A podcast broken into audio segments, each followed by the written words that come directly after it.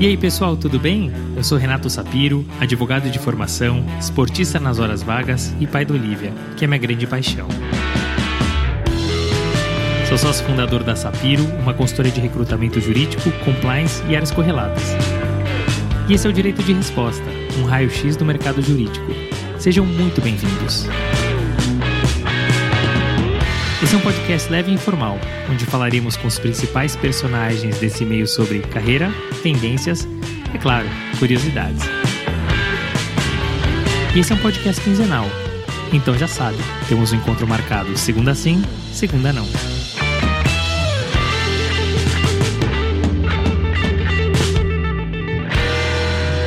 Vladimir é um verdadeiro contador de histórias e das boas. Ele contou sobre seus quase 30 anos no Ministério Público, falou sobre os bastidores das operações que participou, como Mensalão, Banestado e Lava Jato, além da sua experiência teórica e prática com crimes organizados, lavagem de dinheiro, corrupção e a da vez, cybercrime. Cá entre nós, imperdível e para ouvir mais de uma vez. Aproveitem. Vladimir é formado em Direito pela Universidade Católica de Salvador, é mestre em cybercriminalidade pela Universidade Federal da Bahia e em Direito Público pela Universidade Federal de Pernambuco. Tem um MBA em Gestão Pública pela FGV e está fazendo um doutorado. É membro do Ministério Público há quase três décadas, sendo atualmente Procurador Regional da República, além de professor em diversas universidades. Ufa, mas melhor que ouvir de mim, vamos ouvir dele. Vladimir, muito obrigado por ter aceitado o convite do Direito de Resposta. Muito bacana ter você aqui, um procurador regional da República. E eu sei que você tem muitas histórias bacanas para contar, é que os ouvintes mais gostam aqui. Então, muito obrigado, vai ser um prazer bater esse papo com você. É, obrigado, Renato, pelo convite.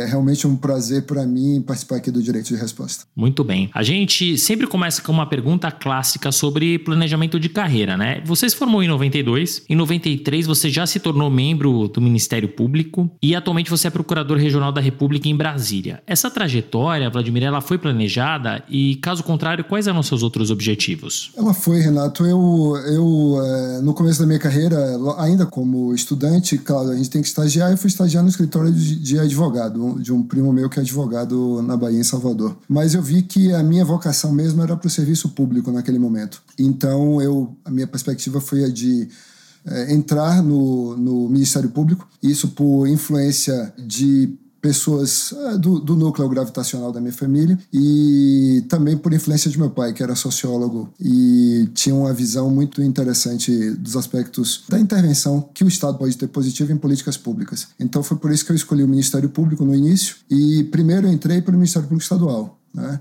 E depois é que eu vim para o Ministério Público Federal começando lá por Foz do Iguaçu. Muito bem. Vi que o direcionamento da tua carreira, uma vez que você fez a faculdade de Direito, foi super planejado, né? Mas e fazer faculdade de Direito, isso foi planejado? Também foi planejado.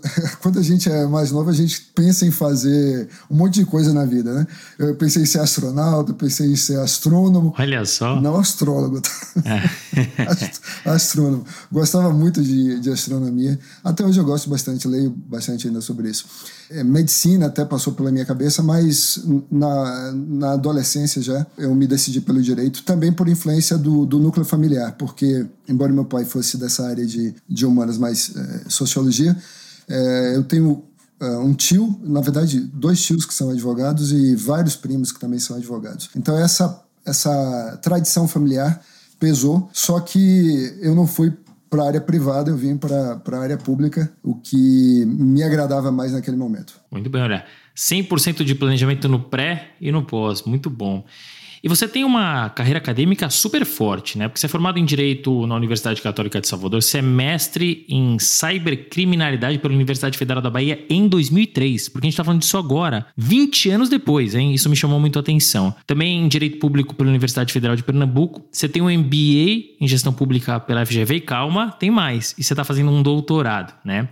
O quão importante, Vladimir, é para você essa formação acadêmica na sua área de atuação? Ah, muito, muito, Renato. Veja só, eh, você disse que essa coisa do planejamento é importante, mas uma dessas coisas aí não foi planejada. No meu mestrado, por exemplo, a minha ideia inicial era fazer um mestrado voltado para a atividade do Ministério Público. Mas deixa eu contar uma historiazinha bem rápida. Em 2001, eu acho que 2001, 2000, 2001, sim, foi feito o primeiro congresso aqui no Brasil Direito da Informática pelo antigo IBDI. Nem sei mais se esse instituto existe, Instituto Brasileiro de Direito e Política da Informática. Ia ser no Recife. E aí eu fui para esse evento e o que me atraiu foi a, a presença do professor, eh, na época Stanford, eh, Lawrence Lessig. E quando eu voltei desse evento, eu mudei completamente a minha, a minha ideia sobre o que eu faria no mestrado. Foi aí que eu decidi fazer cibercriminalidade. E foi um problema na época porque era difícil encontrar alguém que pudesse lhe orientar e também quem pudesse compor a banca. Né? E para resolver uma parte do problema, um dos professores da minha banca foi um engenheiro da computação.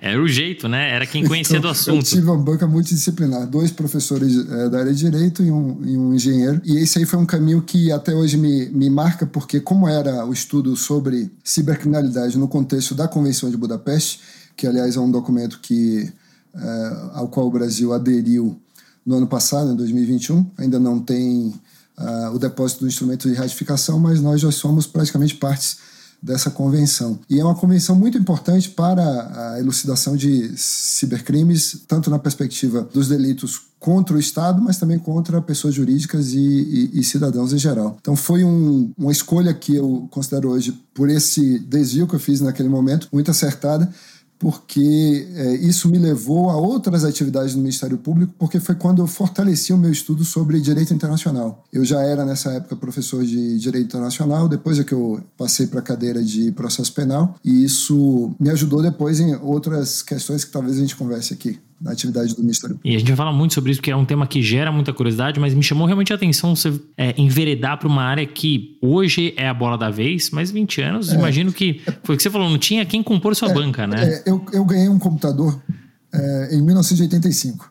Era um daqueles computadores, aqueles tecladinhos assim, né, que hoje a capacidade de processamento de um celular, sei lá, ruim é muito maior do que aqueles computadores da época e fiz um curso de programação em Basic, 1985, 86, por aí. E aí, daí em diante, eu sempre é, gostei de, de tecnologia e foi por isso que eu acabei, nessa hora, escolhendo esse tema para minha dissertação. E, e para responder mais precisamente sua pergunta, eu acho que conciliar essas duas coisas, especialmente para quem está no, no, serviço público, mas evidentemente também para quem é da iniciativa privada, é, conciliar essa, uma carreira acadêmica com a, a, atividade de advogado, atividade de defensor ou de membro do Ministério Público ou de juiz é essencial porque as novidades são muito grandes né, Nessa, nesses últimos 30, 40 anos e eu até vejo pela minha, minha própria situação quando eu entrei no, no, no, Ministério Público em 93, eu, eu me sentia um grande generalista. Eu aquela, aquela ideia de que você sabia tudo, né, de todas as áreas. E hoje você olha para trás e você vê, puxa vida, não sabia de nada de nada. E é importante hoje que você mergulhe em, em certos segmentos que você seja realmente um especialista e não um generalista. Os generalistas hoje eu acho que perderam muito, muito espaço é, em função dessas complexidades hoje de proteção de dados, cibercriminalidade, inteligência artificial, o mesmo direito penal econômico ou as questões de combate à corrupção. Um generalista ele não navega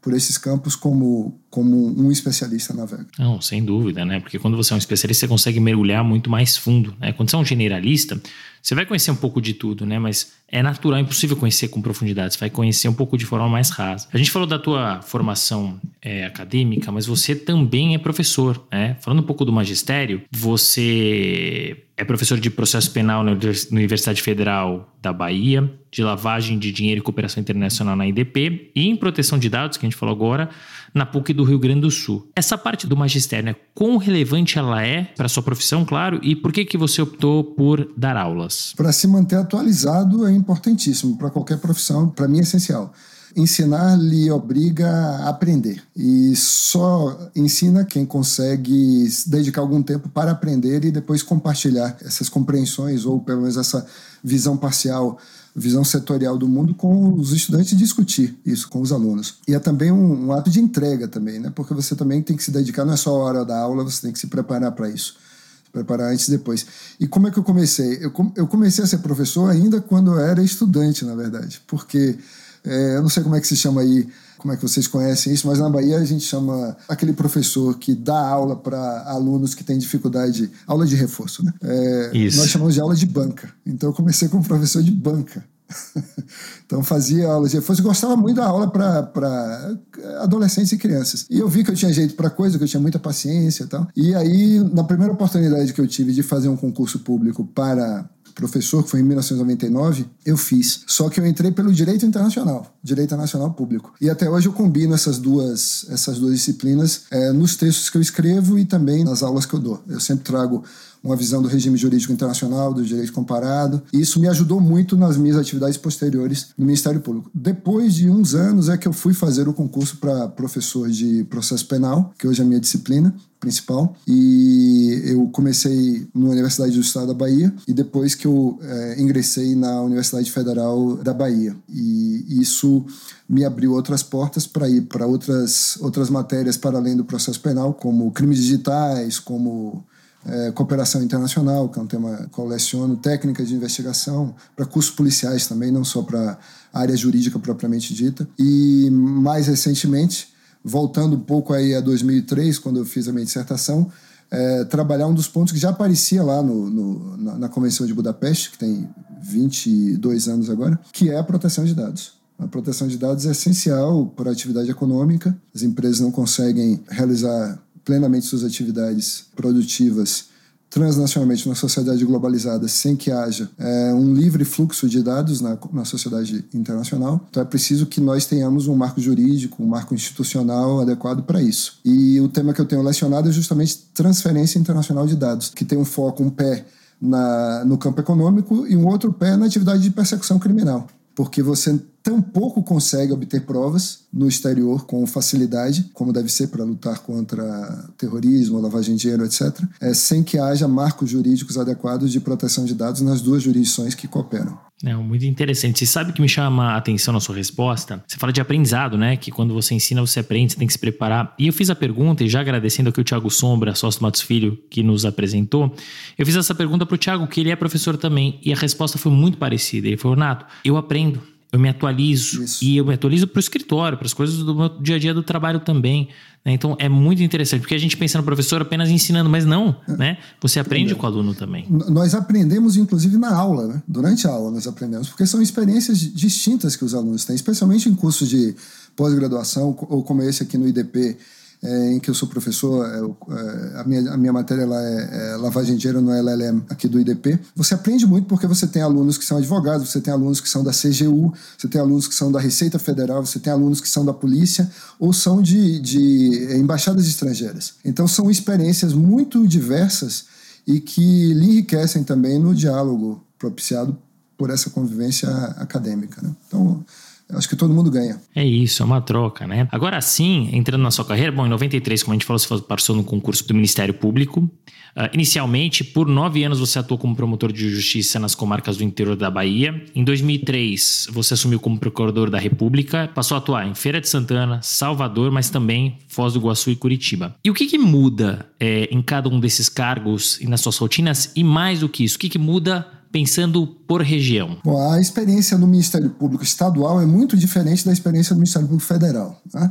Então, eu devo grande parte de minha, de minha formação e do meu amor pelo Ministério Público ao Ministério Público Estadual da Bahia. E eu digo isso com grande tranquilidade, porque eu já estou há 20 anos no MPF e amo a minha instituição, mas é, não posso deixar de registrar isso porque é, o contato que você tem com cidadãos no Ministério Público Estadual é mais intenso do que o contato que você tem com esses mesmos cidadãos quando você está na, na atividade é, no campo federal. Né? O Ministério Público Estadual é capilar é bem capilar. E a atividade é, é bem mais diversificada do ponto de vista do atendimento às demandas dos cidadãos. E, se você me permite, vou contar uma história. Por né? favor. É, do meu primeiro dia de trabalho. Voltando àquela ideia de que nós sabemos de tudo, né? Quando a gente sai da faculdade, a gente é um grande generalista. E eu assumi em 4 de outubro de 93, na comarca, uma comarca chamada Utinga, que fica no, na Chapada Diamantina, no meio da Bahia. Você seguramente conhece ali Lençóis, né? Sim. Região que atrai muitos turistas. Eu era promotor numa cidade que fica a 90 quilômetros de Lençóis. Cheguei lá com meu pai, eu tinha 22 anos. Meu pai foi me levar lá. Né? Ele disse: Você não vai dirigir na, na, nessas estradas aí esburacadas com um Voyage velho que eu tinha. Eu tinha um Voyage velho. Aí ele foi comigo e me deixou na porta da escola, né? Quer dizer, da nova escola na qual eu iria aprender tanto, que era o Ministério Público. Aí estávamos na sala, que era supostamente a promotoria, as promotorias eh, do Ministério Público na, nos anos 90 a, ainda eram dentro dos fóruns. Hoje, um cenário inimaginável, né? Promotoria dentro do fórum, você tem os prédios do Ministério Público. Bom, mas a minha promotoria era dentro do fórum, e quando eu abri a porta, tinha uma mesa, uma cadeira e um armário, tudo vazio. Em cima da mesa tinha uma folha de papel ofício e uma caneta Bic azul. Aí eu olhei para meu pai e perguntei, e agora? Ele falou, e agora é com você, se vire. Né? Aí alguém bate na porta, era Dona Edna. Dona Edna é uma servidora antiga da comarca. E aí ela trouxe um processo. Um processo. Quando eu vi o processo, eu já fiquei com medo do processo, né? Porque eu nunca tinha despachado um processo. eu nunca tinha despachado um processo, eu sendo o responsável por ele. Nessa época, quando eu entrei no Ministério Público, eu tinha trabalhado na Justiça Federal. Eu trabalhava na Justiça Federal na Bahia. Bom, aí chegou esse processo. Ela falou: Doutor Vladimir, o senhor pode despachar esse processo aqui? Eu falei: Claro, pode deixar aí. Amanhã eu lhe devolvo, que eu queria tempo para pensar. Lembre, Renato, que é 93, não tem celular, não tem internet, não tem essas facilidades que a gente tem hoje. Então, quando eu vi a capa, tinha escrito habilitação de casamento. Eu pensei, o que é que um promotor de justiça tem a ver com habilitação de casamento? Fiquei pensando. E eu não fazia a mínima ideia, embora eu tivesse sido bom aluno de direito civil, eu não fazia a mínima ideia do que é que um promotor de justiça fazia na habilitação de casamento. E muita gente não sabe que para casar, o promotor de justiça tem que dar um parecer no, na habilitação de casamento. E aí eu pedi que ela voltasse depois, mas o depois foi no dia seguinte, para eu poder pesquisar o que é que eu tinha que escrever. E sabe qual era o meu parecer? Tão difícil, o processo tão difícil? Tinha umas, umas quatro, cinco folhas.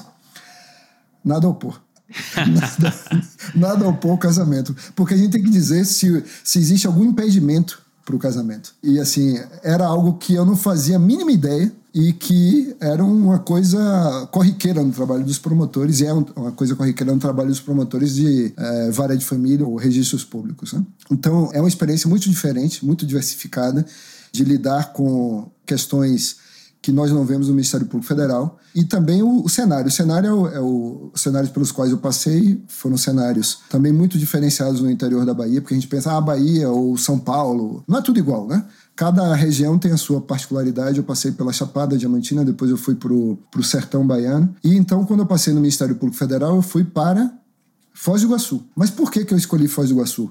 Quando nós temos que indicar a localidade na qual nós vamos ser lotados, você tem algumas opções. Eu tinha a opção Belo Horizonte, eu tinha a opção São Luís, pela minha posição no concurso, né? Fiquei acho que em sétimo lugar, se não me engano. É, então eu podia escolher uma cidade como Belo Horizonte. Eu morava em Salvador. Mas eu não quis escolher Belo Horizonte nem São Luís, numa capital. Eu quis escolher Foz do Iguaçu. Por quê? Porque seria um desafio, Renato. Qual seria o desafio?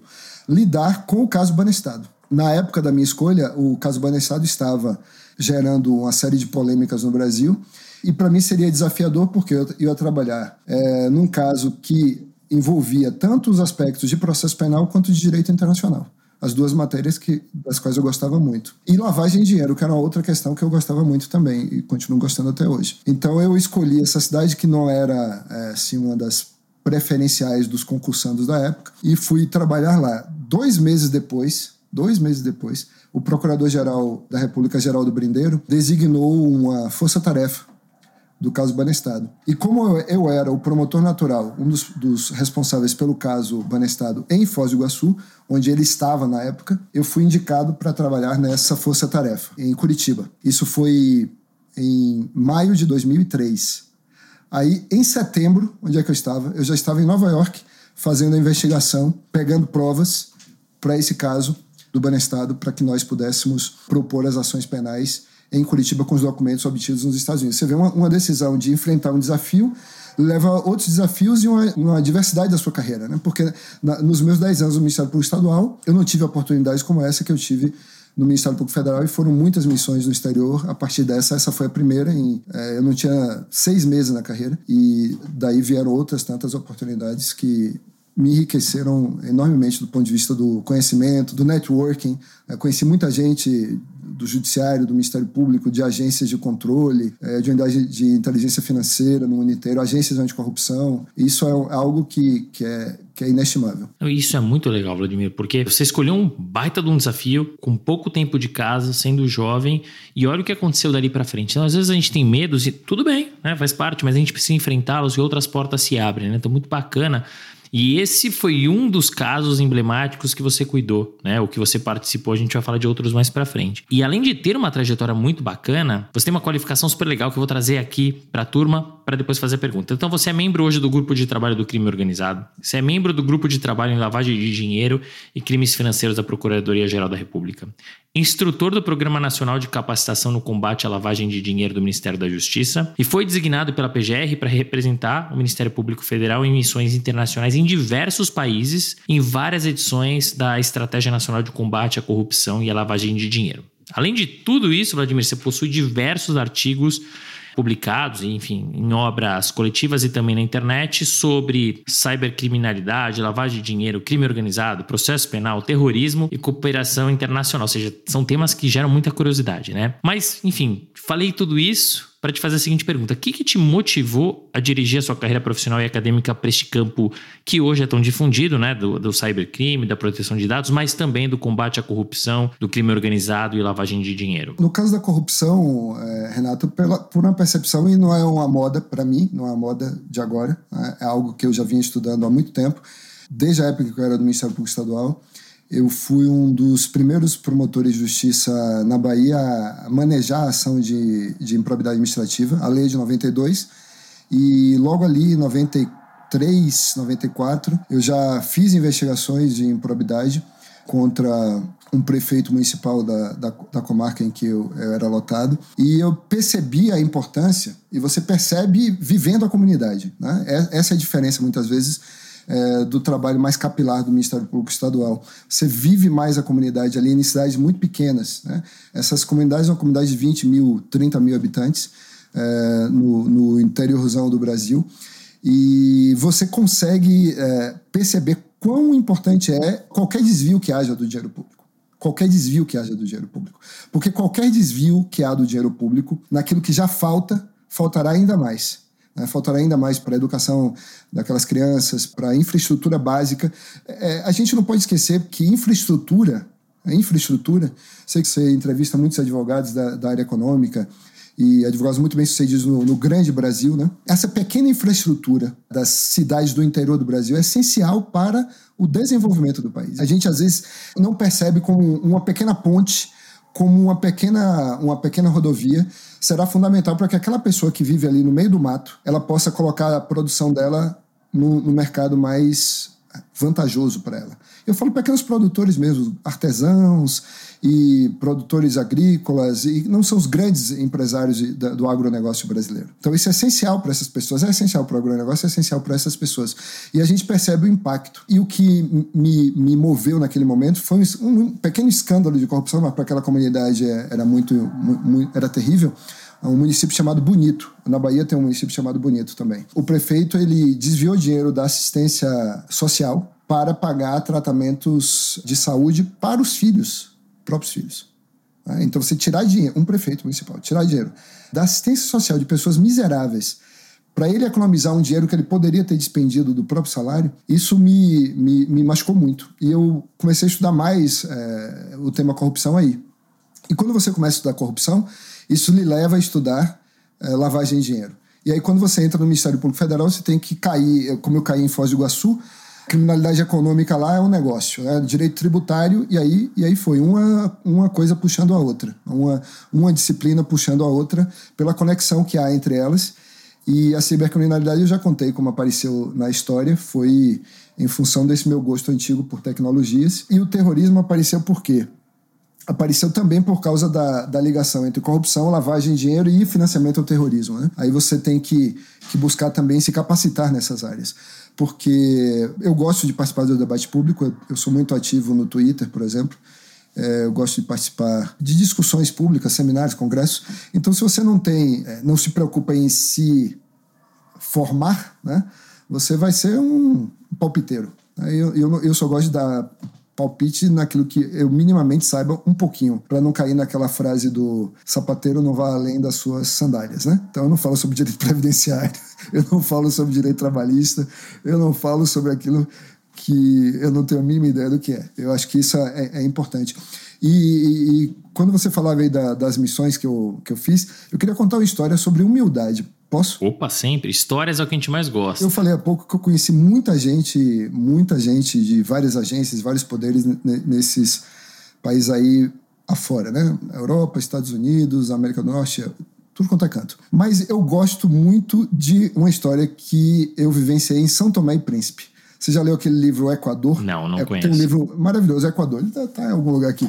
É, o livro Equador conta a história de um, um cidadão português que é mandado por uma companhia marítima trabalhar em São Tomé e Príncipe, muitos anos atrás. São Tomé e Príncipe, eu estive lá tem uns 5, 6 anos, pela primeira vez, talvez mais um pouco. E é um país muito pobre, é uma colônia, ex-colônia portuguesa como o Brasil foi, e é um país que é um país insular e tem um Ministério Público que é muito pequeno. O Ministério Público deles tem 18 membros. 18 membros, o, o Ministério do país inteiro. Povo muito simpático, lembra muito o povo da, da minha terra, que é a Bahia, e nós fomos lá para fazer uma capacitação, porque é, essas atividades é, internacionais do Ministério Público Federal não são apenas atividades investigativas, de produção probatória, mas são também atividades de, de cooperação sul-sul. A ideia de. O Brasil já tem um, um status internacional que permite ajudar outros países, né? especialmente os países da Comunidade de Países da Língua Portuguesa, CPLP. Então nós fazíamos muito isso durante a minha gestão na Secretaria de Cooperação Internacional. Eu fui assessor do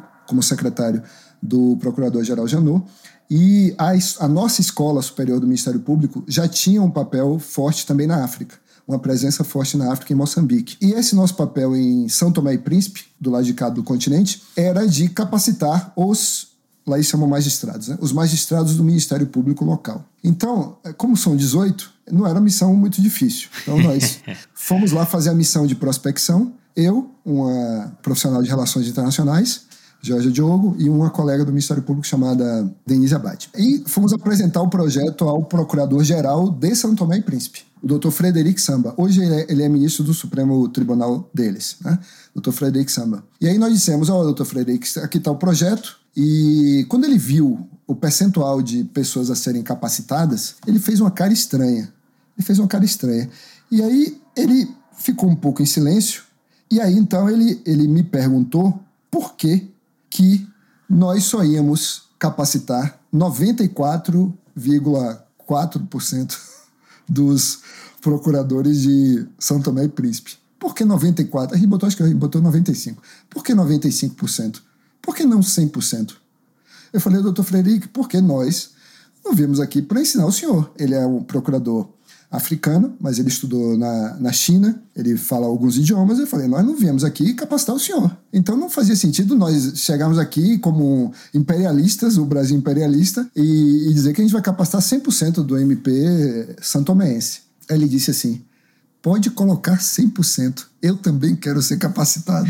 Olha que bacana. Eu falei, Bom, esse, é uma, esse é uma auto-autoridade local, né? um sujeito que tem grandes experiências internacionais, mas ele percebia a importância de aprender sempre. Né? E isso, quando eu ouço isso, isso me marca muito, porque é isso que eu ensino para meus filhos. Eu tenho um filho mais velho que mora em São Paulo, faz engenharia da computação, um campo excelente para ele, e a minha mais nova, que ainda é estudante aqui em Brasília, eu digo, é aprender sempre, todo dia, toda hora. É, e não é muito bacana a história, porque não é só aprender sempre. Bom, vocês foram capacitar 17, né, dos é. procuradores, 18 é. em teoria não. E ele é a figura principal. É, é a figura Uma principal. vez que ele fala, eu quero aprender também, é. os outros 17 vão falar, bom, se ele quer aprender, imagina a gente, né? Exatamente. É, é, um exemplo. Então, muito bacana também. Poxa, que história bacana. Muito legal. Obrigado por dividir conosco. E, Vladimir, como procurador é, da República, você atuou também na parte internacional da famosa Operação Lava Jato, né? Isso. Você falou um pouquinho da experiência do Banestado, né? Como é que foi atuar nessa Operação Lava Jato, ainda que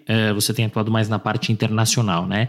já que essa operação é tida como um divisor de águas, né, por atingir pela primeira vez em cheio, talvez aí a classe a alta classe política e gente muito importante. Como é que foi essa experiência? Você consegue contar um pouquinho dessa vivência, dessa rotina de bastidores eventualmente? E para fechar, eu sei que você atua mais na parte internacional, mas até por envolver uma a classe política, a gente sabe, enfim, como é que tá o Brasil, essa divisão toda. Como é que você fez para se blindar? Muito bem. São duas experiências diferentes, viu, Renato? Uma é como membro de uma força-tarefa, eu fui da, do Banestado. Então ali você realmente está com a mão na massa.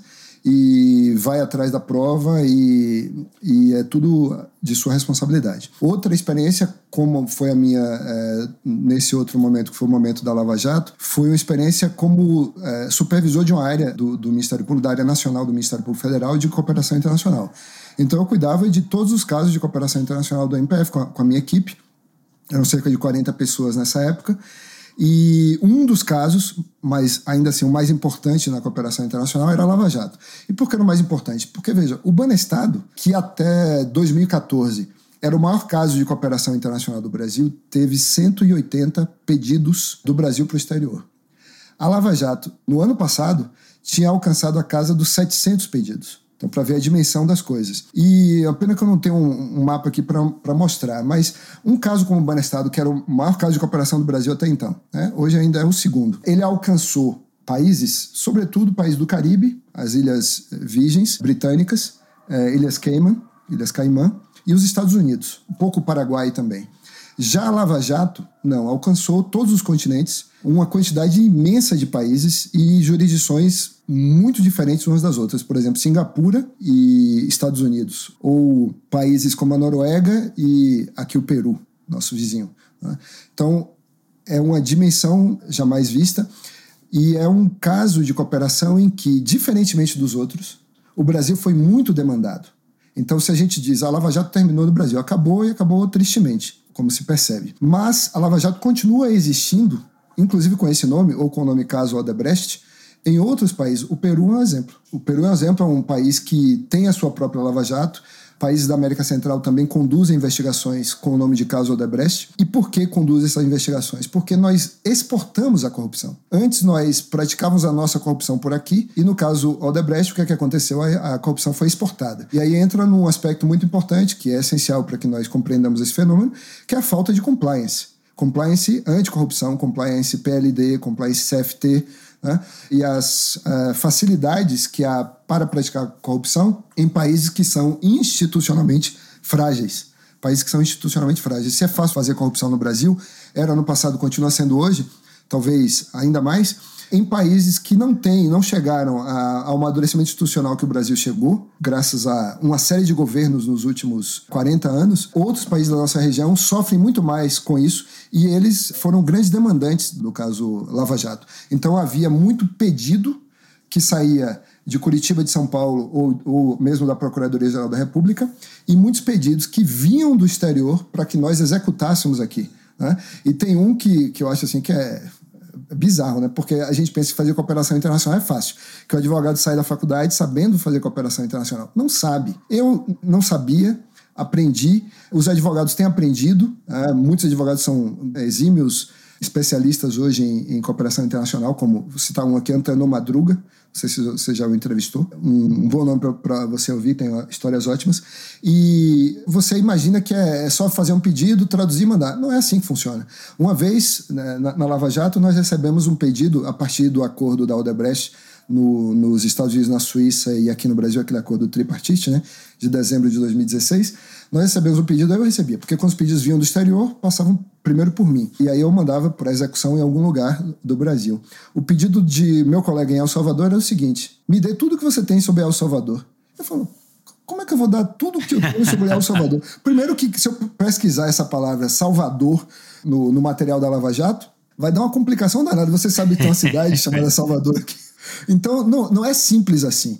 Né? Você tem que manter contatos prévios, é o chamado, os americanos chamam isso de pre-MLA, a etapa prévia à Mutual Legal Assistance, ou seja, uma etapa anterior à formalização do pedido de cooperação. Então você tem que ter conversas prévias, o investigador e às vezes o, o facilitador, porque eu era o facilitador né, do, do meio de campo. Colocar essas pessoas em contato, criar os mecanismos de interação, é, examinar as falhas do, do, dos tratados internacionais é, que impedissem a obtenção das provas e resolver o, o, meio de campo na hora H de fazer o pedido. Por exemplo, se alguém foge, um, um caso importante que eu trabalhei, que não foi na, na Lava Jato, foi no Mensalão, ah, você não colocou Mensalão, também trabalhei no Mensalão indiretamente, é, foi no, na, na extradição do Henrique Pisolato, um dos condenados do Mensalão. E o grande problema inicial era onde está Henrique Pisolato?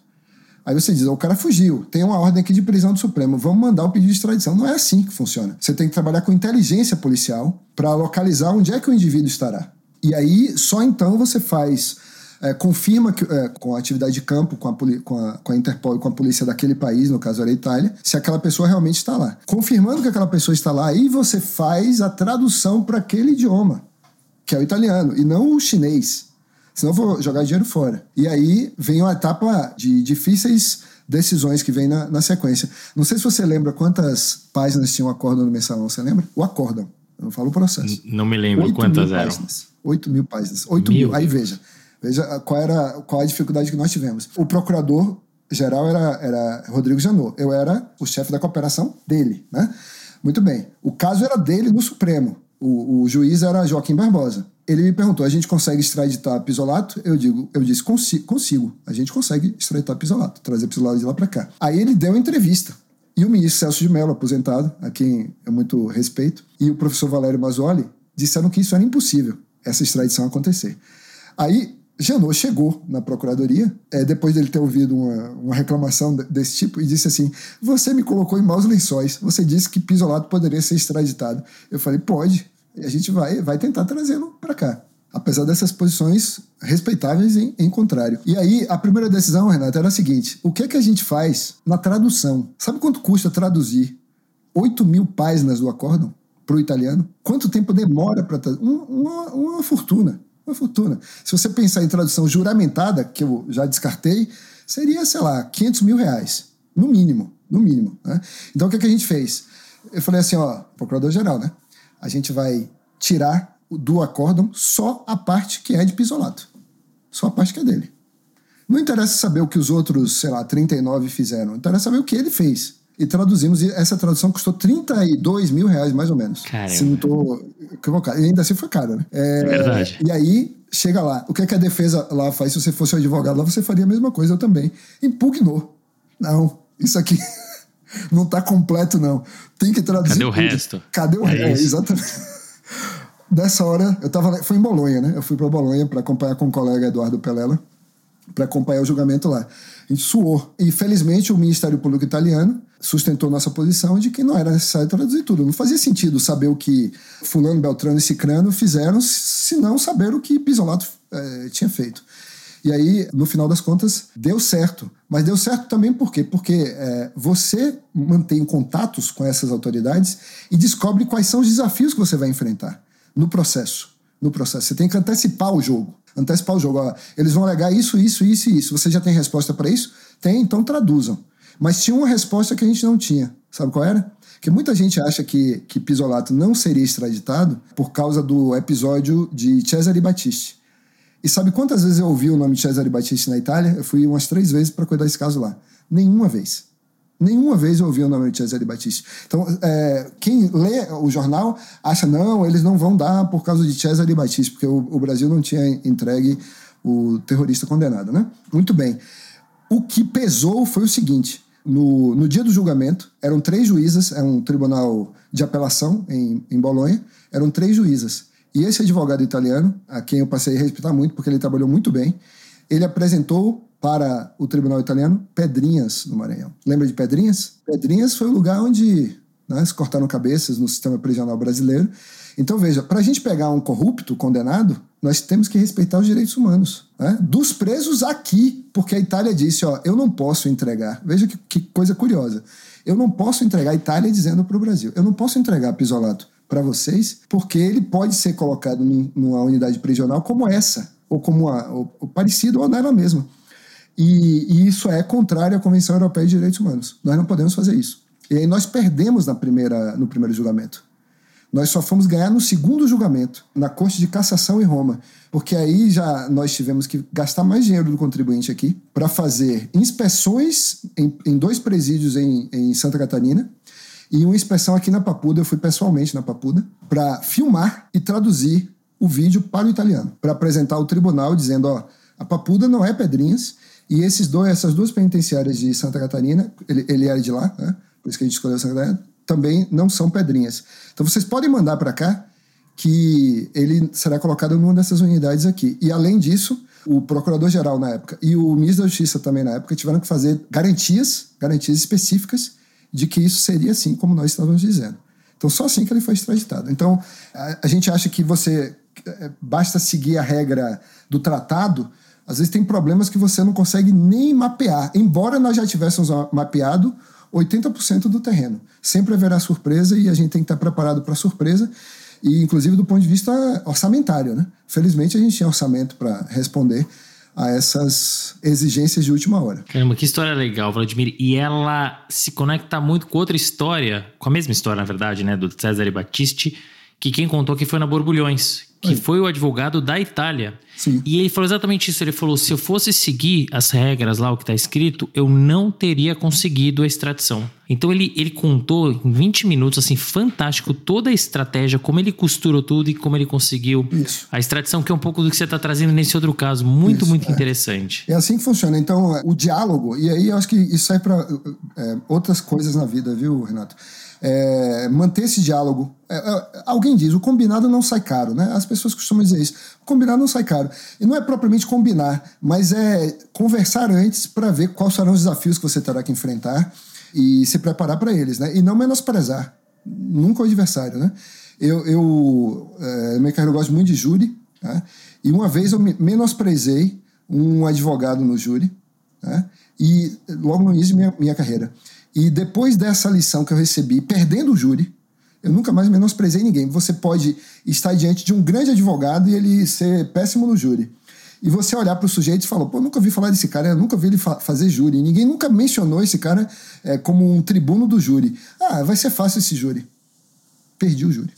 Né? E o cara arrebenta, é isso. É, você nunca pode menosprezar seu adversário, por menos preparado que ele possa parecer. Né? É isso. É sempre a, uh, surpresas. É o, que, o tal do Kinder Ovo, né? É verdade, é verdade. É, muito sempre bom. surpresas. Muito bom. E você sabe que, bom, a gente tá falando um pouquinho de Lava Jato, muito legal essa história que você contou.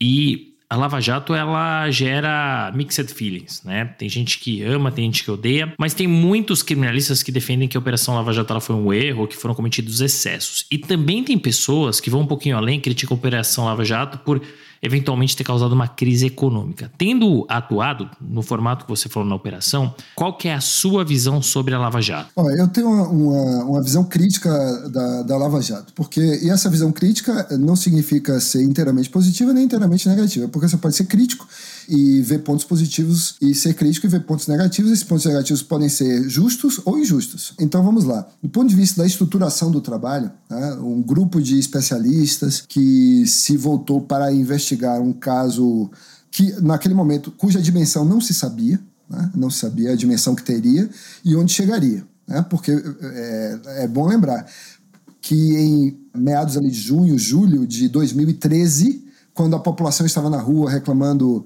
aí em São Paulo por questões de, de 20 centavos, eu acho que era, né? Não era isso? Era. 20 centavos. Que o pessoal falava, não, não são só 20 centavos, é isso, né, que o pessoal exa falava. Exatamente. Ônibus, é então foi assim que começou essa história, não esqueçamos. Né? Que foi assim que começou essa história. O povo na rua, em 2013, fazendo protestos, começou aí, espalhou por Porto Alegre, Salvador, o Brasil inteiro. E aí a agenda anticorrupção apareceu e apareceu também a PEC 37, que procurava naquela época retirar o poder de investigação do Ministério Público. A gente não interpreta o mundo por fatias. Né? Interpreta o, E 10 anos é até pouco para interpretar esse caso. Né? Então, voltemos até mais tempo. Mas fiquemos por ali. O senador Renan Calheiros, que era o presidente do Senado, para responder às demandas populares, ele chama duas leis, dois projetos para votação. Um era a, o projeto de lei da Lei Anticorrupção Empresarial, que hoje é a Lei 12.847. E o outro era a Lei 12.850, de 2013, que é a Lei do Crime Organizado. Essas leis foram sancionadas pela presidente Dilma Rousseff ali em julho, agosto, não lembro o mês exatamente, de 2013, segundo semestre de 2013. Uma investigação da Polícia Federal já estava em curso, que era uma investigação sobre doleiros. Coisa que a gente sempre fez, né? Investigação sobre doleiros. Os, os sujeitos aqui do posto, aqui em Brasília, né? No eixo monumental. Bom, e aí é, se descobre aquela figurinha carimbada que já era a figurinha carimbada do, do Banestado, que é o doleiro Alberto Youssef. Bom, aí se montou a, a força-tarefa. A, a, estrutura que o Ministério Público tinha na época era a mesma que sempre foi: é montar forças-tarefas. Então, esse tipo de organização do trabalho é interessante, mas ela não pode durar muito tempo. Esse foi um erro. durar muito tempo uma força-tarefa, porque a força-tarefa é essencialmente provisória. É essencialmente provisória. Então deveria ter sido é, remodulado o trabalho para que ele tivesse uma permanência maior, como, São, é, como o Estado de São Paulo fez muitos anos atrás, criando os GAECOS, como outros países fizeram, criando procuradorias anticorrupção. A ideia de procuradores anteriores, gerais, era, era criar a Procuradoria Nacional Anticorrupção. Para mim seria a melhor ideia, criar uma Procuradoria Nacional Anticorrupção. Mas aí tem alguns problemas de desenho, de design, que demandariam tempo, etc. Então precisava responder de imediato. Então organizar especialistas para lidar com o tema. Isso é muito bom. Os especialistas usaram que técnicas? Consenso. Pesou muito a, a escolha do consenso, a, a colaboração premiada que acabou de ser criada pela lei de 2013, né? e a leniência que acabou de ser criada pela outra lei de 2013.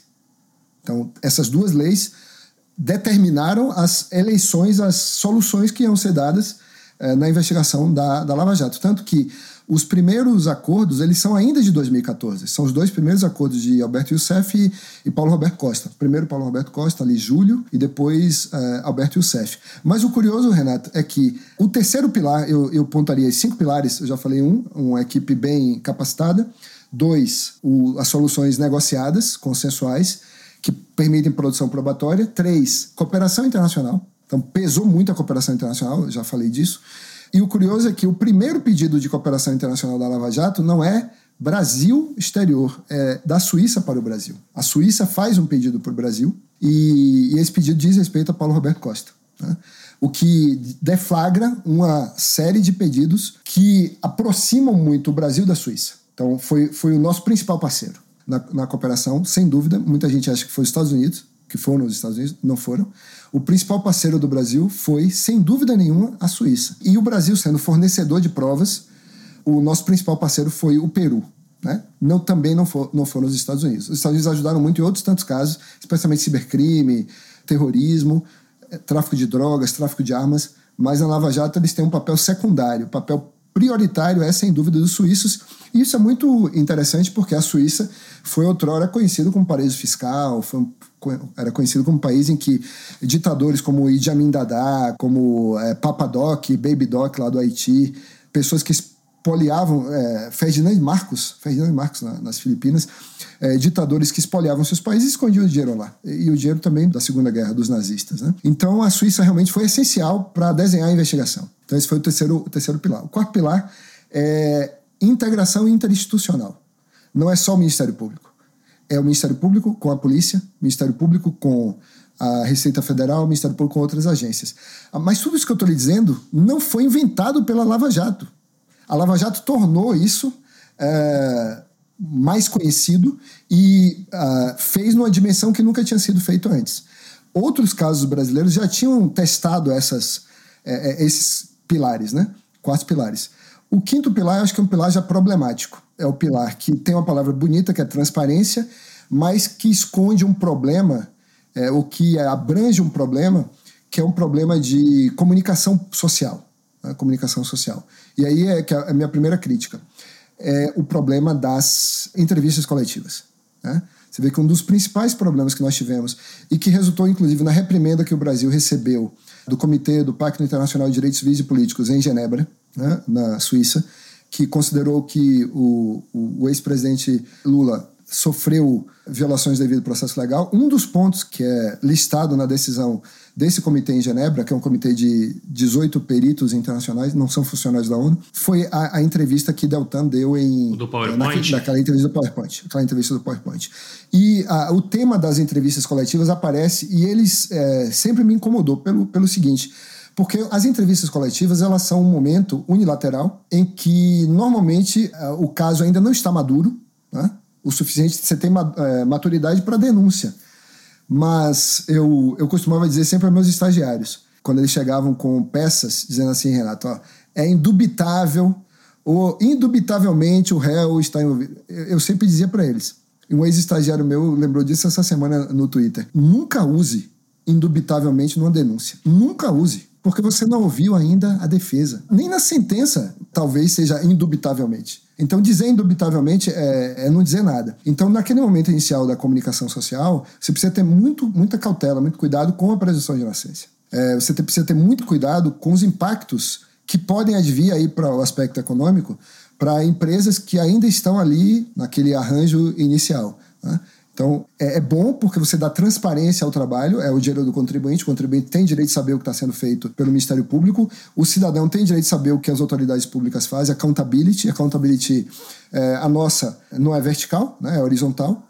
É, você não tem promotores eleitos, você não tem juízes eleitos. Então, se você não tem esse tipo de accountability que é propiciada pelas eleições, você tem que ter uma accountability pela exposição das entranhas do caso, para que a população julgue e diga: aqui foi tudo bem, aqui está estranho, né? como normalmente acontece. E o outro pilar é tecnologia, o uso de tecnologias. Então, o uso de tecnologias que foram, é, algumas das quais foram criadas pelo, pelo próprio Ministério Público anos atrás, como Simba, outras tecnologias foram propiciadas pelo, pelo sistema bancário brasileiro, o CCS, né? É, que foi o cadastro de clientes do Sistema Financeiro Nacional. O fato de o sistema financeiro brasileiro ser muito avançado o sistema bancário ser muito avançado, isso ajudou a Lava Jato. Ajudou enormemente, não só a Lava Jato, como outros tantos casos. Não seria possível fazer uma investigação dessa dimensão num país em que a, os dados financeiros não fluíssem tão bem quanto fluem no Brasil em função da tecnologia, né? É, não de agora com o Pix, mas de antes com, com o TED, de antes ainda com é, o Cadastro Nacional Unificado, desde pelo menos, sei lá, o início desse século, isso já se via. Então, assim, é, procurando fazer um juízo mais de professor do que de procurador, que é muito difícil, porque eu estou no Ministério Público 29 anos, 30 anos ano que vem. A investigação teve muitos acertos e alguns erros importantes. Né? Foram mais acertos do que erros, mas alguns desses erros foram importantes. Eu não concordo com a crítica de que a Lava Jato desestruturou um setor econômico. Eu não concordo com essa crítica. Porque essa crítica, ela teria, para ser justa, ela teria que considerar inúmeras outras variáveis, inclusive variáveis do cenário econômico do momento, que não era favorável. Lembrem que esses setores são setores que, que inclusive a, a, o setor de, especialmente construção civil, que sofrem é, influências de várias vetoriais. Né? E não é vetorial é, política anticorrupção apenas que derrubaria gigantes como esses. Né? Especialmente sabendo quão fraco é o sistema punitivo no Brasil para colarinho branco. É, o sistema punitivo é forte para os, os marginalizados, né? Que lotam as cadeias do Brasil. Para o colarinho branco não, não é assim, né? Não é assim. E então a desestruturação desse segmento, esse é um fator contributivo?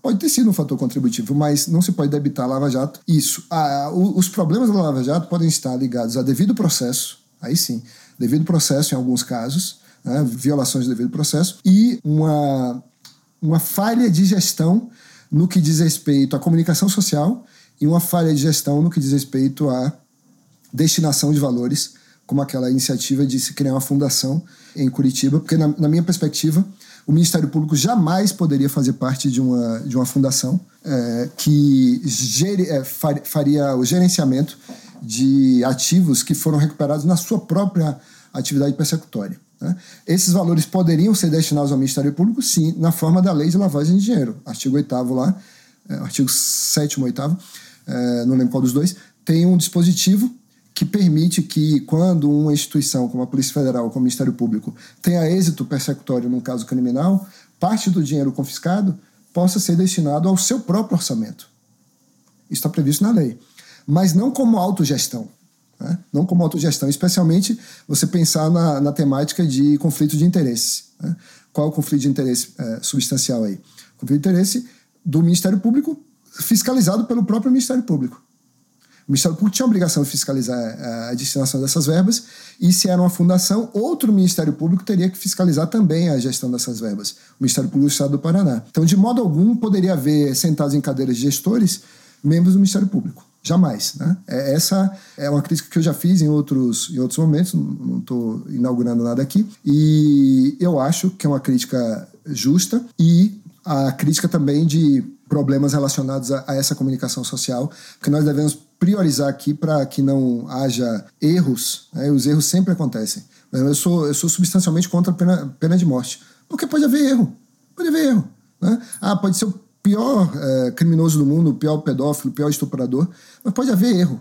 Né? E se há possibilidade de erro, a gente tem que adotar cautela e prevenir os riscos que podem advir com, com a necessidade de indenização de pessoas que sejam injustamente acusadas e injustamente acusadas com base em, em falas soltas fora do processo extra altos. Né? Acho que o modelo, o modelo não é adequado para o Ministério Público Brasileiro. Pode ser adequado para outras instituições, mas não para o Ministério Público Brasileiro. Não, muito obrigado, Vladimir. É importante ter, né? A gente, essa sua visão e opinião, a gente entrevistou aqui alguns criminalistas que passaram a visão desse lado da mesa, né? e ainda que você não tenha atuado diretamente ali na veia, mas cuidando mais dessa parte internacional da cooperação, você vivenciou, né?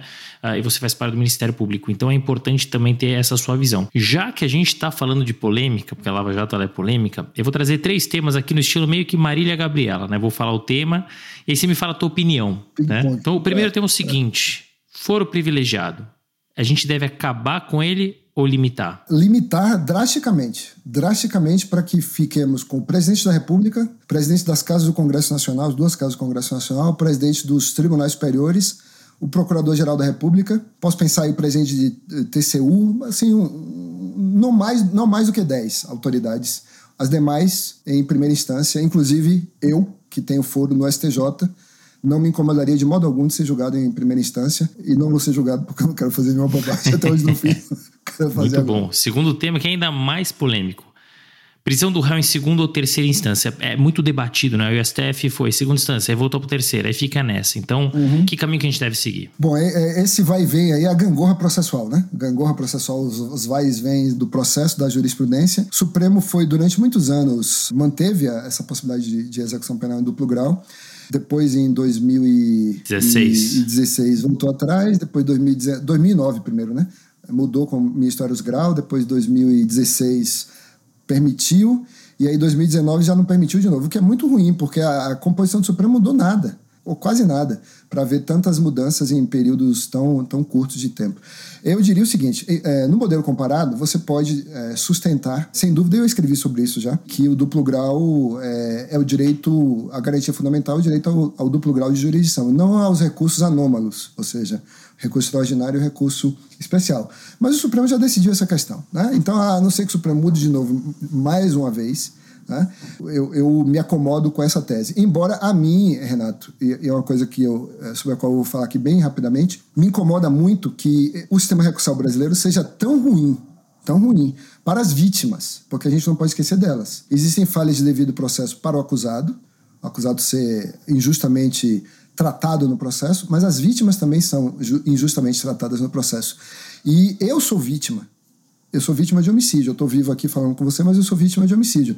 Porque meu pai foi, foi, foi, era servidor público, meu pai era auditor fiscal na Bahia, e ele foi morto em 1996. 1996, não foi ontem, foi 1996. Os acusados do crime foram julgados, dois deles foram condenados, dois foram absolvidos. Tem recursos das duas partes. E, até hoje, não transitou em julgado esse processo. Nem para os absolvidos, nem para os condenados. Então eu sou uma vítima do sistema recursal brasileiro. E eu não sou a única, porque isso foi em 96, 97, 98, 99, foram 40, 50, 60 mil homicídios a cada ano, sem falar dos estupros. E isso desguarnece a sociedade. Isso aumenta custos operacionais de empresa. Quantos roubos as empresas têm que. Com, com quantos roubos as empresas têm que ligar, lidar? Não é só para o cidadão que vai ter sua casa invadida ou seu celular furtado numa esquina qualquer é, é o custo operacional de, de ter uma empresa no Brasil.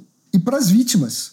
Para as vítimas. Como eu, meus irmãos, não vou fazer fazer drama aqui, mas né, é, só quem passa por isso é que sabe o que se passa quando você é vítima de homicídio. Então, o sistema recursal ele tem que, ele tem que responder à necessidade de pessoas como eu, como meus irmãos, como minha mãe, como é, meus tios, meus primos, os sobrinhos do meu pai, os netos dele que ele não conheceu. Então, é, o sistema tem que ter uma resposta para isso. É, e eu acho que esse é o grande ponto, né, do segundo ou terceira instância, porque você tem aí uma fase recursal que propicia com que o acusado enrole, enrole, enrole. Então, você fica sem uma decisão. Né? E eu acho que aí você perde a segurança jurídica. Talvez aí esteja a resposta. É, e, e, e é um caso, é um caso de, de, homicídio. Ele, é, ele era auditor fiscal, ele foi morto em razão da função. Ele não estava brigando no bar. Ele estava trabalhando para o Estado brasileiro. Trabalhando para o Estado brasileiro. Que ainda é pior. É, e, e até hoje o Estado brasileiro nada disse.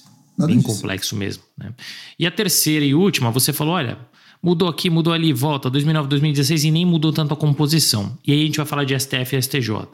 Porque, primeiro, indicação do presidente, claro, com a validação do Senado, mas indicação do presidente, ou seja, aí talvez uma mistura entre executivo e o judiciário. Uh, e aí a grande dúvida: Será que a gente não deveria mudar o sistema e ser, de repente, por mandato, por mérito? Enfim, o que, que você acha em relação a esse tema? Não se fala de, de corda em casa de enforcado.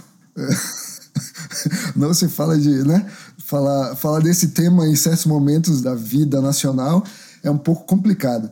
Mas, assim, abstraindo de momentos políticos é, tumultuados e, assim, é, de, de ânimos exacerbados é, é preciso que nós tenhamos um modelo mais adequado de composição, inclusive designação do, dos ministros do Supremo, né? E também do Procurador-Geral da República. Eu fico muito confortável em dizer isso, porque eu sou da instituição, é, eu tenho um primo, meu primo é o Procurador-Geral da República neste momento, e eu sempre defendi a lista tríplice. Né? Tenho textos publicados aí, quem quiser é, lê-los. Eu, eu, faço um registro histórico longo é, de, de onde vem. A gente pensa que elas vêm de ontem, elas vêm de muito anteontem. Né?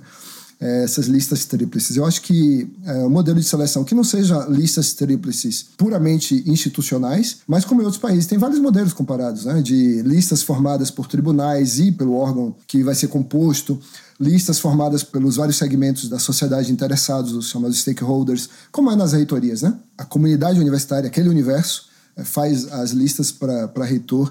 Então, algum modelo é, que dê mais accountability à escolha presidencial como já há para os governadores, né? já que o modelo nos estados é um modelo já estruturado assim, nesse formato de listas com três, nós devemos ter. Esse debate tem que ser feito. Também é importante pensar em mandatos mais longos para o procurador-geral. Mandar de dois anos é muito curto. É, e, e aí há, há sempre a vontade de repetir o mandato. Então, o ideal seria talvez um mandato de cinco anos único, com quarentena. É, e do mesmo modo, um mandato para os ministros do Supremo Tribunal Federal.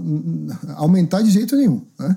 É, porque senão a gente cairia no problema de, de court packing, é, de empacotamento ou, ou, povoamento do tribunal, mas mandato, sim, claro, para mandatos, né, e isso se resolve muito bem é, de forma muito tranquila, porque esses mandatos não atingiriam os atuais ministros. É, se essa discussão é, tiver que ser feita, não poderia ser uma, uma redução do mandato dos atuais ministros, eles ficariam, para ser justo, uh, e não ter nenhum tipo de esquema, né, para um lado político ou para outro lado político, que eles completem a atividade judicante até a aposentadoria compulsória, se for o caso, e os próximos a serem designados, aí sim, eles teriam que responder por um mandato. Um mandato de nove anos é um mandato que se vê nos tribunais internacionais. Não tem tribunal internacional que tenha um mandato maior do que nove anos. Você pode renovar? Pode, 18 anos. Tá bom demais.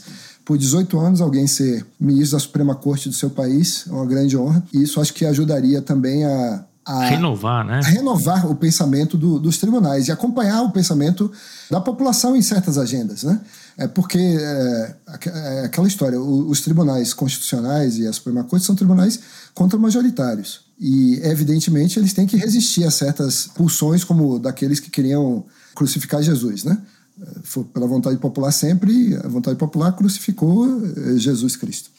Então, nesse, nesse aspecto, é, precisa haver uma certa resistência. Mas essa resistência não pode ser de modo a, a um tribunal ficar alheio à, à, à comunidade a qual serve né? comunidade econômica, comunidade do povo, cidadãos, é, todos nós. Né? Então, eu acho que algum, algum tipo de, de revisão, sim, mas no momento adequado, com estabilidade democrática, sem agonia, sem segundas intenções ou terceiras intenções, para ficar bem claro o que eu estou dizendo. Né? E aí, você falou, por exemplo, de um mandato de nove anos, que não é pouco. A gente tem ministro que ficou 30 anos. Uhum, 30, sim, são três sim, décadas. Sim, Meu Deus do céu. Você não renova, né? É, Aquela é, mesma coisa desde é, sempre. Então, é. muito bom. Agora, a gente vai fazer um Marília Gabriela, mas com, com tema leve, né? Que tema que você gosta. Porque você é um precursor, né? Você gosta de temas de cibersegurança, inovação. E aí eu queria também fazer três perguntas nesse modelo Marília Gabriela. Então, primeiro deles, pensando na velocidade com que a tecnologia ela avança, especialmente na área financeira que a gente falou bastante aqui, como é que a gente faz para que a legislação acompanhe essa evolução, mantendo a segurança jurídica, por exemplo, de criptomoedas? Muito difícil, um tema muito difícil. O mundo inteiro está passando agora por uma dificuldade regulatória, né? Porque em certo momento houve a resistência regulatória e dizer, ó, isso aqui não é com a gente, né? a CVM ou os equivalentes à CVM mundo afora, o Banco Central, uma resistência. Aqui no Brasil, o, o quem inaugurou a regulação foi a Receita Federal, por motivos óbvios, né? seguindo uma orientação que é a do GAFI. Então, acho que desde a mudança da, da recomendação número 15, que é a recomendação sobre ativos virtuais, novas tecnologias, na verdade, é, essa recomendação foi alterada para incorporar a necessidade de é, os, os, os, sujeitos obrigados, né, bancos, cooperativas, corretoras de valores, casas de câmbio, etc., todos os nichos de mercado, se ocuparem, prestarem atenção nos criptoativos. E aí também estimular os, as agências nacionais, as várias agências nacionais, SUSEP, Previc, Receita Federal, o próprio, a própria CVM e o Bacen, a fazerem os seus, seus normativos. Só que o Congresso teria que ter já cuidado do assunto pelo menos há uns cinco anos, porque o Bitcoin é uma coisa nova, né? 2008, vamos pensar assim, 2008 é bem novo, né? A coisa mas cresceu de tal modo, e os golpes também da criptodelinquência cresceram de tal modo, que hoje nós temos inúmeras vítimas, e você é, fica na insegurança jurídica para pegar um pouco da sua pergunta e trazer para o penal, de saber qual é o crime que se cometeu.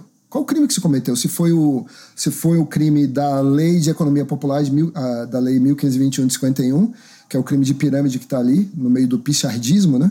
um crime que foi criado para o início do século é, 20, 1909, esse crime, no Rio de Janeiro. Que é um camarada que chegou ali e deu uns golpes no comércio do Rio de Janeiro.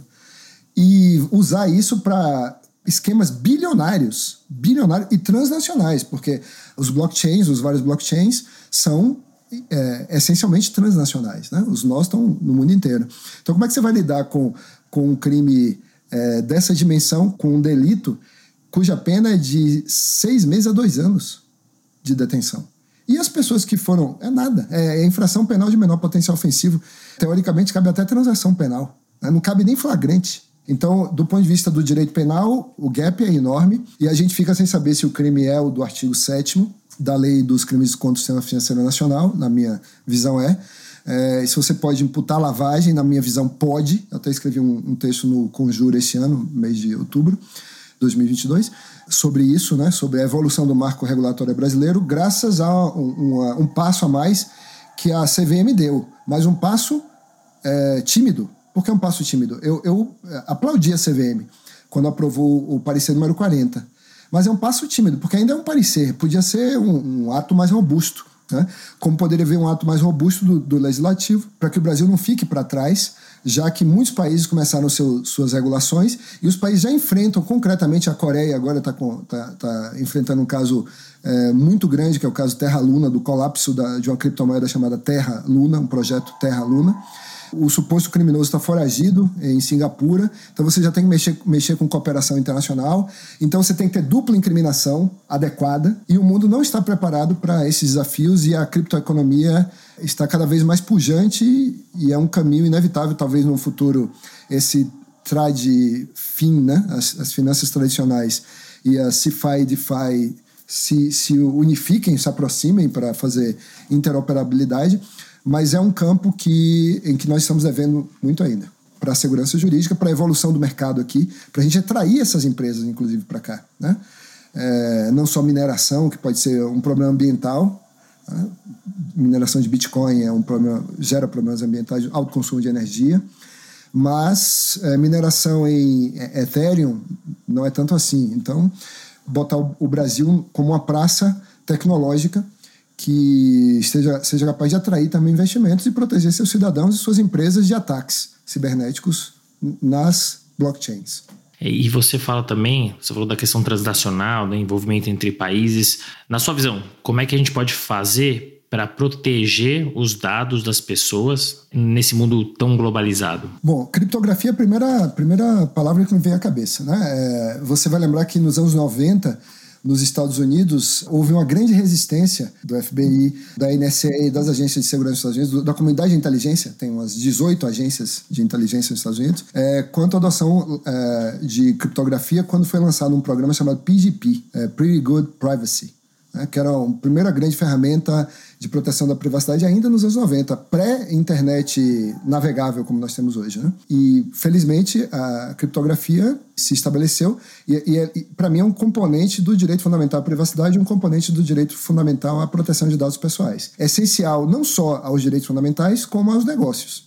Né? A fórmula da Coca-Cola, imaginem, né? Quantos segredos industriais, quantos segredos comerciais, quantos segredos de Estado são, é, devem ser protegidos por criptografia. A eleição, né? É, a segurança é, cibernética depende fortemente de criptografia. Então, isso, é ter um marco legal da criptografia e ter um marco legal da inteligência artificial. Nós não temos. Nós estamos devendo ainda. E para mim é um mundo muito assustador e, e, me levou a escrever um artigo, é, é, Sapiro, que é um, pensando no futuro não tão distante assim, é, no, no, princípio do juiz natural. A gente pensa no juiz natural, o que é o juiz natural? É uma coisa hoje, né? Mas daqui a 50 anos, o que será um juiz natural? Um juiz de carne e osso. Porque o juiz artificial ele poderá julgar pessoas. E a gente uh, vai aceitar que robôs, que máquinas nos julguem.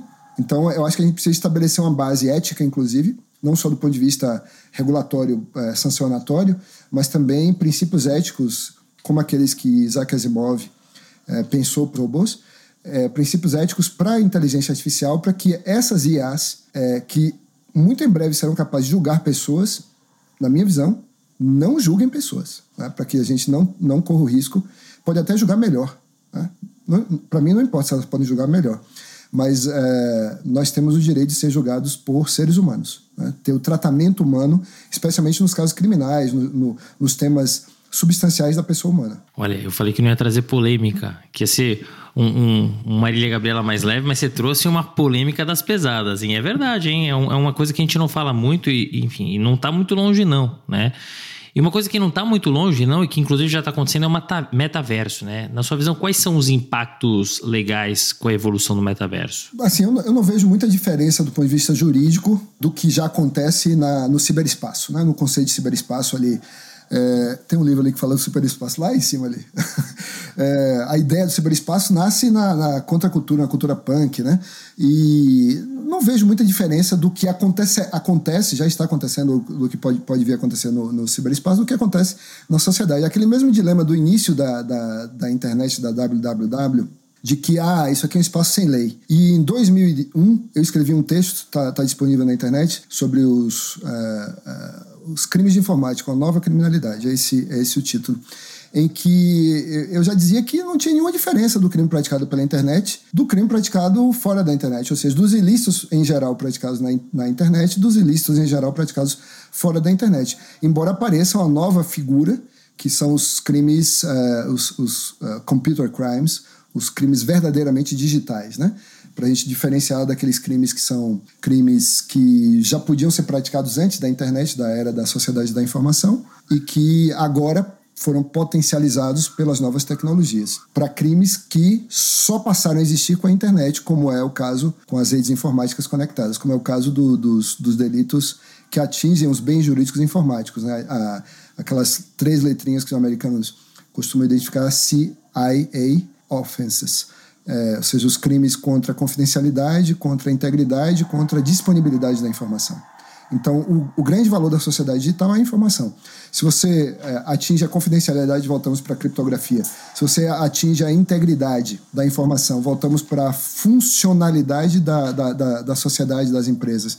Se você a, a, atinge a disponibilidade da informação, quando você quiser usar o WhatsApp ele não vai funcionar. Quando você quiser baixar algo do Dropbox, ele não vai funcionar, a sociedade para. Bom, agora que a gente já brincou aqui, né, é, dessas perguntas polêmicas e perguntas que geram muita curiosidade, eu queria uma, fazer uma pergunta final para falar sobre a sua carreira. Você tem uma carreira aqui, enfim, você comentou, ano que vem 30 anos de Ministério Público, né? Carreira que foi planejada até aqui. Como é que você se enxerga nos próximos anos? Até onde você quer chegar, Vladimir? Então, assim, eu, eu já tenho 51 anos e eu já estou começando a contar o prazo para aposentadoria mesmo, né? Então, pelas minhas contas, eu devo me aposentar nos próximos nove anos, onze meses e alguma coisa. E assim que isso acontecer, eu pretendo ir para a iniciativa privada, ser advogado né, nessa área de tecnologias, de proteção de dados, ou na área de PLD, de, de enfrentamento a, a, essas questões mais ligadas à lavagem de dinheiro. Pode ser no sistema financeiro, pode ser no, na, na área mesmo de tecnologia, ou como, como advogado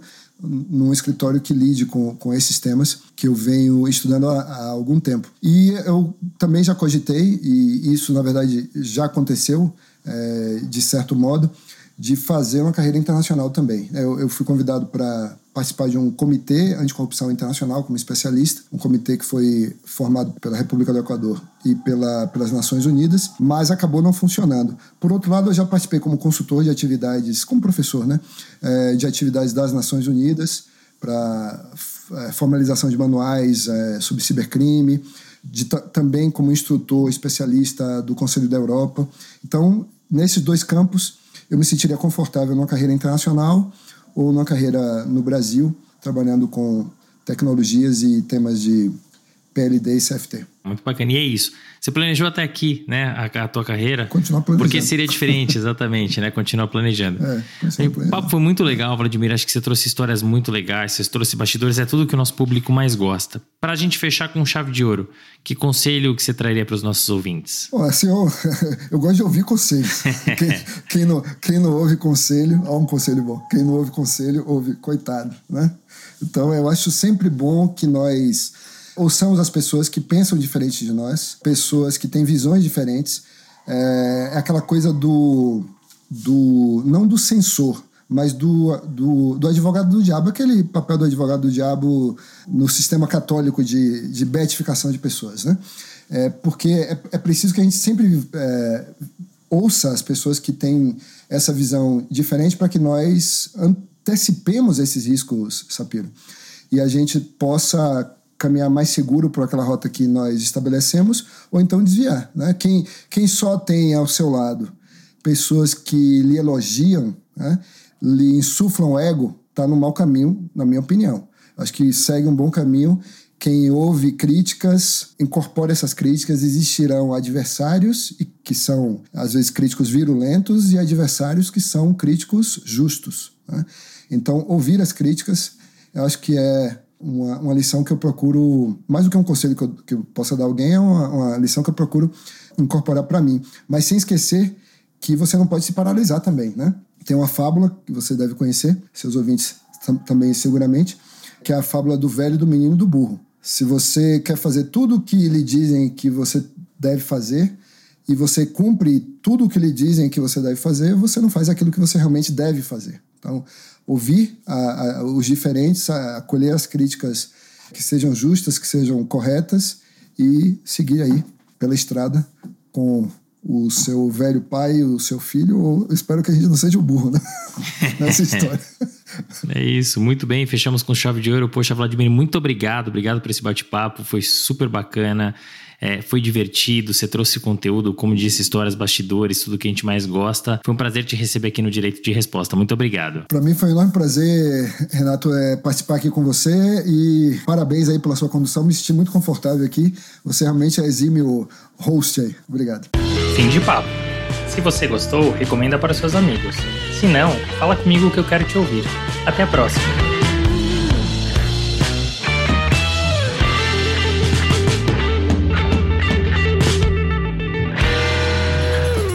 Produção Voz e Conteúdo.